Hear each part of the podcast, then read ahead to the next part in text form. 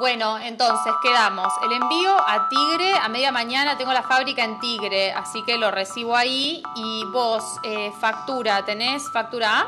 Sí, razón social. Papasas. Pasasas, pas, papasa. No, no, no. Papa, sas. Mapa, sas. Eh, No, no, no, no. Papa, P-A-P-A, SAS, que es de Sociedad por Acciones Simplificadas, ¿viste? Esta forma de empresa, tipo SRL, pero SAS. ah, papa. PA, Sí. PA. Sí, sí, papa, como la papa.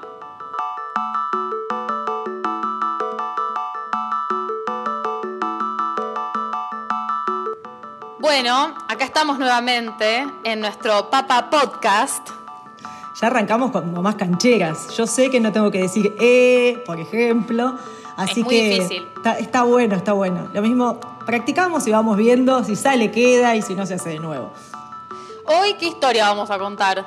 Bueno, hoy vamos a arrancar contando, creo que es la parte más importante eh, que tiene que ver con el nombre de la empresa. Pero yo quiero Papa. contar Papa. Sí, tal cual, Papa. Así, PA, PA. Pero el nombre Papa, de la como la empresa. papa. Hola, soy Papa. El nombre de la empresa tiene que ser eh, la primera elección claramente que tenemos, porque es esa primera capa de significado. Lo que pasa es que le ponemos a veces tanta energía a encontrar el nombre que nos va a identificar, que se pasan, hay personas que se pasan semanas, meses haciendo eso, años, y la verdad que está bueno darle la bolilla que le tenemos que dar, pero no nos tenemos que olvidar es que es esa primera capa de significado. Después viene el resto, que tiene que ver con los colores de la marca, el lenguaje visual, el tono que voy a elegir. Ya te estás poniendo un poco técnica, Lorena. Ya sé, Ro, pero vos pensás que yo estudié después de diseño, identidad, imagen, comunicación corporativa. Si no lo aplico ahora, ¿cuándo lo voy a aplicar? Y nunca tal vez, pero contanos un poco más de... Vamos a hablar de papa hoy, chicos. Vamos a hablar de por qué le pusimos papa nosotras. ¿Y cómo arrancó un poco eso? Nosotras, a ver, Loren, teníamos la complejidad de que teníamos dos marcas cuando arrancamos con papa. Nosotras teníamos muchas ganas de ayudar a otros emprendedores que se acercaban y nos decían, ¿y la página quién te la hizo? ¿Y mm, eso que mandaste el otro día lo diseñaste vos? ¿Y cómo hacen para estar en redes? Nos venía mucho esa pregunta y siempre la respuesta era, lo estamos haciendo nosotras. Así que así fue que arrancamos trabajando desde nuestras marcas anteriores, que eran Tote Bag y Greca, haciendo como un servicio para otros. Y empezamos armando como algo que sería como un estudio de asesoramiento y ayuda para otros emprendedores, pero que no tenía un nombre y la complejidad más grande venía en el momento de mandar el mail al potencial cliente, porque desde dónde mando un mail, ¿no? Desde, de hecho, lo que nos pasaba, y creo que les debe pasar a un montón de ustedes, cuando arrancan con una marca nueva, la consulta es, ¿y desde dónde lo mando? ¿Y cómo quedo si hablo como nombre personal, como Lorena? Y no, en realidad Pero este cliente lo mando conoce desde el Ro. Gmail. Tal cual. Entonces nos parecía, eh, yo me voy a poner técnica igual, ¿eh? porque yo siento que tengo que aplicar todo lo que estudié en este capítulo. Así que a mí no me importa, Rocío. Hay un tema importante que nos pasaba, que yo sentía que habiendo estudiado marcas, teníamos como una crisis de identidad corporativa. O sea, Ro tenía su marca, yo tenía la mía, queríamos armar Y una no- marca nueva. Sí, pero no queríamos agregar en un principio también. Como que nos daba, nos parecía raro agregar otra cosa con toda esta comunicación que habíamos hecho. Entonces tardamos un tiempo en decir, bueno, ya no da para más. Quizás hay que armar algo que se llame de otra manera. Pasó creo que el servicio en este caso le ganó a la marca. Entonces, eh, así empezó. Y ahora les vamos a contar que salió bastante simple, pero les vamos a contar todo sobre la elección de nuestra marca. ¿Por qué nos llamamos papa? A ver, vamos a remontarnos un poquito al día que decidimos ponerle papa. Estábamos las dos pensando cómo hacer porque ya no daba para más, el mail personal ya tampoco daba para más, eh, la gente se confundía, no entendía de dónde venía la propuesta, si era de tote bags, si era de grecas, si había botones, no se entendía nada. Pero estábamos haciendo servicio, que era algo distinto a lo que hacíamos normalmente, y nos costaba eso. El tema es que hacer servicio era algo como quizás un poco nuevo o distinto a lo que hacíamos comúnmente, y no nos gustaba la idea de hablar de que íbamos a asesorar o ser consultoras, como que queríamos algo, viste, nosotras somos de hacer y de la acción, y nos parecía raro hablar de eso, de como ese servicio que lo veíamos como medio en el aire, por decirlo de alguna manera. ¿Y cuál fue la frase que salió? Y la frase fue que nosotras no queríamos vender humo. Nos daba muy a vender humo el tema de lo que estábamos haciendo, cuando en realidad a nuestros clientes lo que nosotras queríamos hacer era meternos en el barro con ellos, trabajar con ellos, generar resultados. Me acuerdo que de cada reunión que teníamos queríamos que hubiera algo tangible, tipo un póster, una cosa escrita, algo que quedara que después les iba a funcionar. ¿No? Como equivocarse, aprender así. Nosotras, como, como hacemos nosotras las cosas, como siempre hablamos que con nuestros clientes trabajamos de la misma manera que trabajamos internamente, que es desde el hacer. Entonces, enseñamos o tratamos de transmitir lo que sabemos hacer porque hacemos. Entonces, bueno, como era bien concreto y bien terrenal, y bueno, una papa, era simple como una papa que prefiero para vender, papa y no humo, de hecho. Totalmente, o sea, era así. Y así fue como que en esa conversación dijimos, papa, sí, papa. Y como medio mirándonos, tipo, ¿te la bancás? Papa, sí, me banco, papa. Así salió. De hecho, hay algo importante, o sea, como dijimos, la primera capa es el nombre. Pero ¿qué viene después del nombre? Viene el logo, viene la forma, claramente. Vuelve la técnica. Toda la Vuelve la técnica. Bueno, pero ¿quién era la diseñadora en el grupo, Ro? Y vos, obvio. ¿Y quién hizo el logo entonces? Yo. Rocío. Porque obviamente yo les conté que Rocío tiene la lapicera muy rápida y automáticamente estábamos hablando de papa y ya nos empezaba a gustar el nombre, simple, cortito, eh, no pretencioso, tenía muchas cosas que nos gustaban y empezó a hacer unas letras muy gordas. Eh, si uno tiene que analizar la semantización de la letra, era para un camión de caudales. Era, Muy compleja, la semantización de la letra. Y, pero también es técnico. Era gruesa, gorda, gorditas igualitas. Y como que yo lo miré y dije, sí, me siento reidentificada. Le sacamos los ojos a la letra y la verdad que tenía eso que nosotros necesitábamos, como una cosa de bloque, de acción, de pararnos y me gustó muchísimo. Después empezamos a hacer una cosa botánica, va a quedar ahí algún dibujito para que puedan ver como esos juegos que empezamos a hacer. Y mm, algo también que es importante, que esa cuestión botánica nos llevó a entender un poco más qué pasaba con la papa como verdura, digamos, como elemento. La papa, como que yo me obsesioné, después del dibujito, yo tengo esto de que aparte de dibujar, como que empiezo como a obsesionarme con las cosas y después de eso empecé a investigar sobre la papa como para ver más como el significado y qué quería, porque mucha gente se iba a confundir con el papa, con papá, pero queríamos que tuviera muy claro que estábamos hablando de la papa. Y si hablamos de la papa, una empresa de mujeres que, no quería ser de papá, claro. Era, también hablamos de eso, como la confusión. Y la papa, bueno, es un, es un tubérculo que me empezó a encantar esta idea de que crece bien desde abajo. Cuando hablamos de meternos eh, de abajo con los clientes y está en el barro, nada, nada más terrenal que la papa, que arranca desde abajo, que genera raíces y que genera como una red de raíces y la papa es un fruto pero que está abajo, como que la papa crecía, plantamos, obvio, planté papa, Loren también plantó papa, hicimos germinar, salieron las las hojitas de la papa, conocimos lo que es la flor de la papa, cuando abrimos el local teníamos una planta de papas y vimos cómo la papa en primavera da flor, pero el fruto está como abajo, así que todo eso nos parecía que tenía mucho que ver con esto que queríamos hablar de, lo que es la papa, que, que es algo bien simple, bien terrenal, que todo el mundo lo conoce y que genera este alimento espectacular que nos permite hacer miles de cosas pero que es re básico. Y así es, no iba a vender humo la papa, es papa. Y además, eh, como, como decís, Ro, es cero pretenciosa. Y hoy en día, cuando uno pasa por una verdulería, por ahí suben todos los precios, pero la papa sigue estando, incluso por dos kilos tenés una ventaja competitiva, porque te va a salir menos. Papa. Entonces, era, era algo que nos empezó a identificar. Y tenemos muy claro que nuestro nombre es un nombre simbólico, que no tiene nada que ver con nuestra actividad, no vendemos papa, no tenemos una verdulería, pero tenemos una empresa que tanto producto como servicio está muy enraizado en el propósito y en lo que queremos y eso lo comunicamos también, es como que forma parte del propósito y aunque obviamente no está asociado a nuestra actividad, está asociado a ese propósito que tenemos y, nos gusta también contar la historia por eso. Sí, y quiero hacer como un comentario sobre este tema de cómo elegir la marca y demás. Loren, ¿te acordás cuando viajé que tuve que hacer ese viaje, que estuve como haciendo un, programa de mentoreo, que me asignaron como una súper empresa en Estados Unidos, que era una empresa de comunicación y qué sé yo? Yo les conté del nombre y les conté de todo esto que, que habíamos diseñado y todo esto en torno a este nombre y la empresa que teníamos.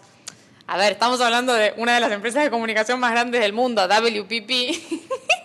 y les pareció bárbaro. O sea que cuando le das mucha vuelta a veces al nombre, como que después uno va haciendo, ¿no? Como que terminó teniendo tanto sentido que nosotras le fuimos como dando sentido a esto del nombre que al final en una presentación con altas esferas de la comunicación mundial les, pareció gustó. que estaba bien. Y nosotros Les somos las papas y nos encanta y lo usamos, lo usamos para un montón de cosas. Así que creo que está bueno también entender ese significado y darle, darle valor y contarlo orgulloso, porque cuando uno decide un nombre, es como el nombre, eh, la raíz de donde nace. Así que está bueno contarlo y creo que al otro también le interesa. Está, está copado.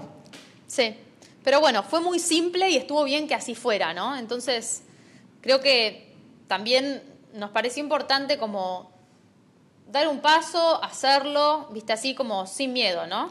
Y te acordás que decíamos algo muy importante, porque como les contaba, eh, las dos veníamos trabajando nuestras marcas, en mi caso yo con Nati, que fue mi socia, mi prima, eh, vos por tu lado, y lleva mucho tiempo, mucho esfuerzo. Y la verdad que cuando abrimos nuestro local, que ya les contaremos algún día el fracaso, Uf, tan- fracaso para hablar, muy interesante tanto para hablar. que Andy nos salvó. Pero más allá de eso, yo creo que cuando abrimos el local, ninguna de las dos dudamos que se tenía que llamar Papa. Y decíamos, Papa nació Claro. en cuna de oro, porque veníamos construyendo toda una Y hace un montón de años, abrimos Sí. finalmente el local en Palermo y le ponemos Papa. Así que Yo me acuerdo que nos decían, ah, vos estás loca, ponele greca que aunque sea la conocen 10 personas, ¿viste? Y lo mismo pasaba con vos, tenías tus Exacto. seguidores. Tan difícil remarla tantos años, armando una marquita, haciéndola medio conocida, que alguna gente te busque, y ahí decir, no, ¿sabes qué? Doy vuelta, rompo todo y empezamos de cero. Y nosotros a este punto como que lo llamamos bajarle el ego a las marcas, porque a veces hablamos del ego de las personas, pero las marcas también son re ególatras y no se quieren bajar del pony y capaz que tienen 5.000 seguidores y no da para más, o tienen 50.000, pero está, está vencido eso y la realidad es que hay que arrancar de cero, aunque no sea fácil, y, y después te das vuelta y decís, wow, pude hacerlo de nuevo. Creamos una marca que empezó con cero followers y hoy tiene gente que entiende el concepto, que compra nuestros productos, que está asesorado por nuestra marca. Entonces, algún momento es el momento cero de empezar y, bueno, fácil no es, Sí. No, no es para nada fácil arrancar de cero.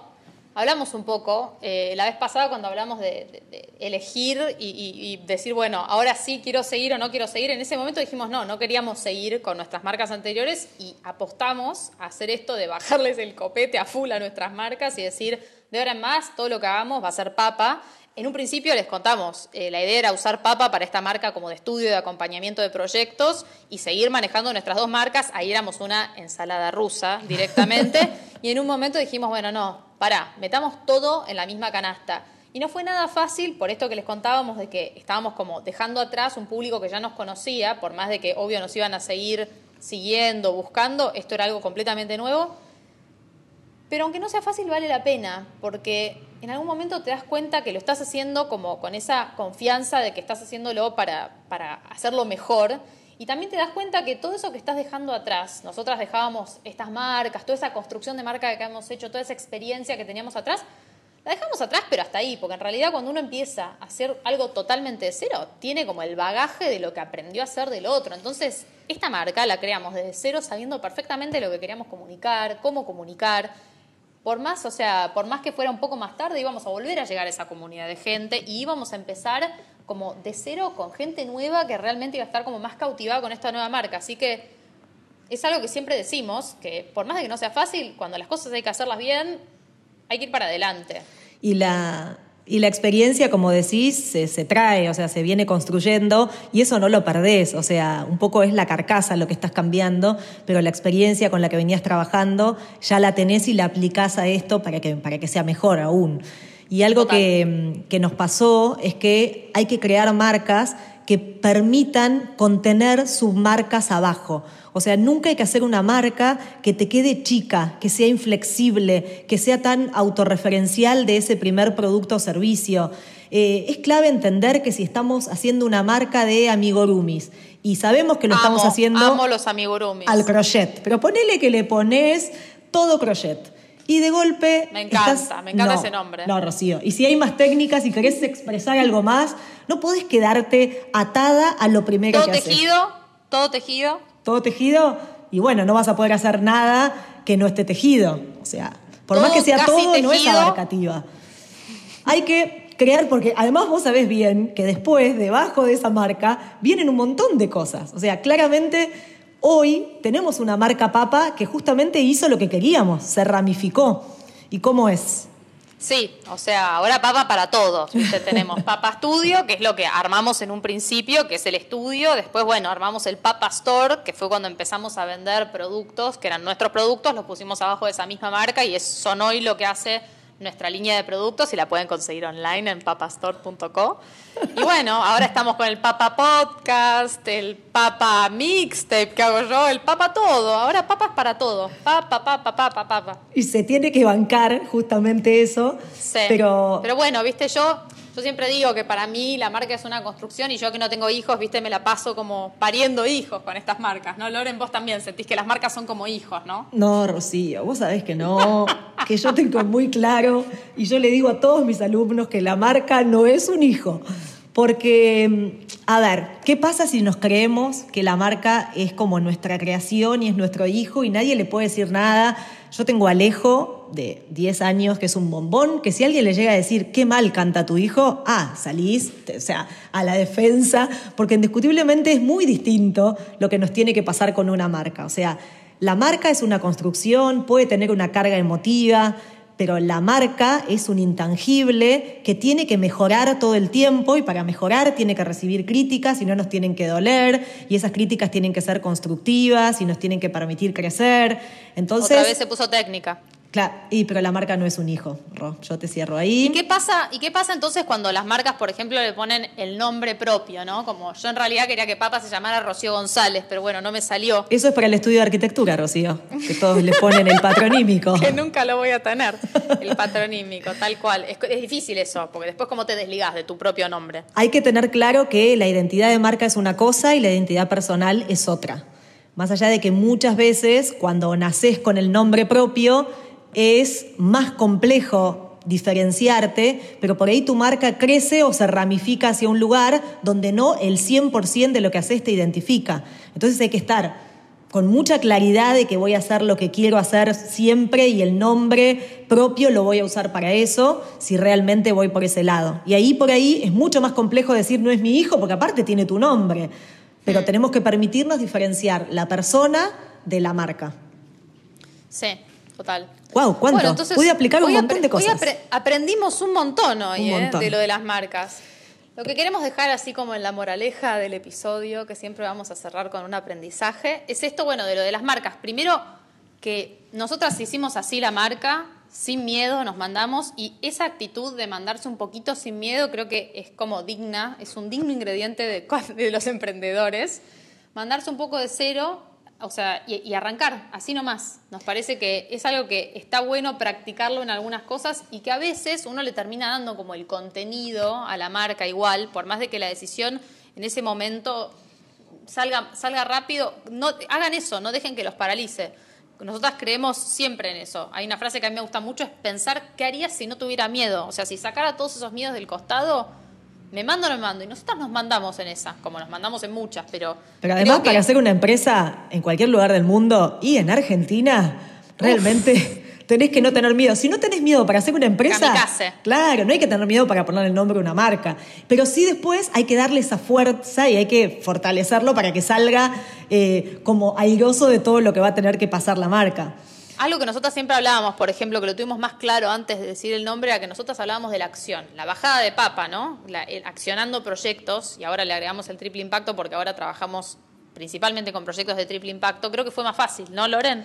Para mí la bajada la teníamos muy clara las dos, era como la palabra acción salía siempre y sigue saliendo de hecho, pero por ahí tienen la bajada y no tienen el nombre tan rápido, no hay que desesperarse, pero hay que darle un tiempo que madure y salgan, o sea, no empiecen a hacer largo como un chicle esto porque después eh, la verdad que se puede hasta perder o dilatar una buena idea de negocios si te quedas trabada en el nombre. O sea, no, no arrancaría Totalmente. con alguien que está seis meses pensando el nombre. No, ni para eso ni para nada. Pero bueno, esa es un poco la, la conclusión que teníamos de esto. Y bueno, ahora- ya que hablamos tanto de la marca de Papa, ¿de qué vamos a hablar en el podcast que viene? Y ahora nos gusta poder contarles en el próximo porque nos presentamos re cortito y la verdad que nosotros ya actuamos como piecitas de reloj, ya cada una sabe lo que hace, tiene su, su rol definido, pero al principio no fue así y lo mejor que se puede hacer es contarlo desde el momento cero y es el momento que nos conocimos, porque el momento que uno conoce el socio es importante, para bien o para mal. Así que creo que eso es, es clave. Hoy ya no somos dos, somos tres, así que les queremos contar cómo nos conocimos Rocío y Lorena ese, ese primer día. Y nada, y así nos escuchan también y tienen ganas de saber qué pasó. Totalmente. Aparte es una historia que la contamos muchas veces, pero como bien dice la grande de Mirta, el público se renueva, así que vamos a volver a contarla una y otra vez en el próximo podcast. Bueno, muchas gracias a todos por escucharnos. Recibimos muy buenos comentarios. La verdad que sí. Y federales, que a mí es lo que más Fede- me divierte. Hay lo que, tiene que decir, lo tiene que decir, lo tiene que decir. hay que escucharlos de todos lados. Y hoy lo dije muy tarde, pero en Macachín también se escucha.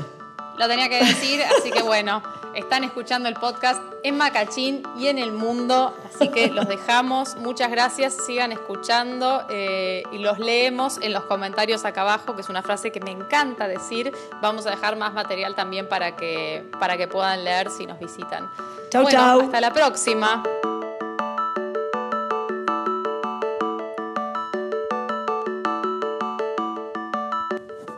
Acabamos de escuchar el segundo episodio del Papa Podcast, que como es confuso, es el episodio número uno. Como no soy productora, me deben haber escuchado muy saturada, pero me pueden volver a escuchar en una mejor versión con Lorena la semana que viene a la misma hora, por el mismo canal o cuando quieran, porque es un podcast y lo ponen cuando quieran. Bueno, listo. Chao.